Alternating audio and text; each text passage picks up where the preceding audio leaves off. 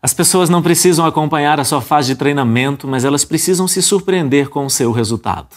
Quando nós acreditamos em um sonho e entramos em ação para alcançá-lo, é comum acreditarmos que será importante compartilhar esse sonho com as pessoas que nós amamos.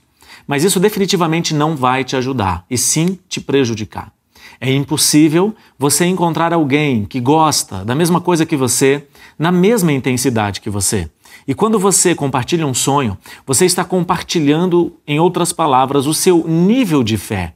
Você está dizendo para as pessoas o quanto você é capaz de acreditar que aquilo será possível para você. Mas compartilhar a fé é extremamente complicado, porque existem pessoas que estão em níveis diferentes de fé.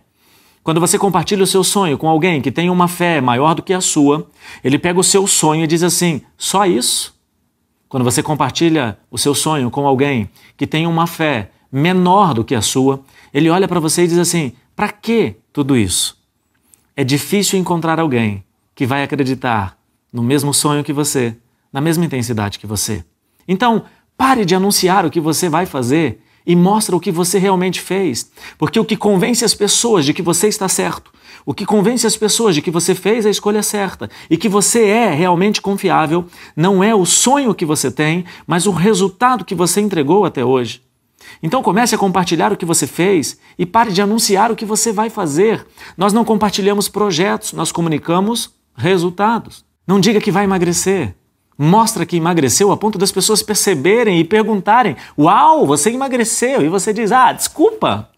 Não diga que vai comprar uma casa, convide as pessoas para a inauguração da casa. Não diga que vai comprar um carro, oferece carona. Não diz que vai viajar. Posta uma foto na internet dizendo que partiu para aquele lugar. Pare de compartilhar os seus sonhos. Viva os seus sonhos, acredite neles.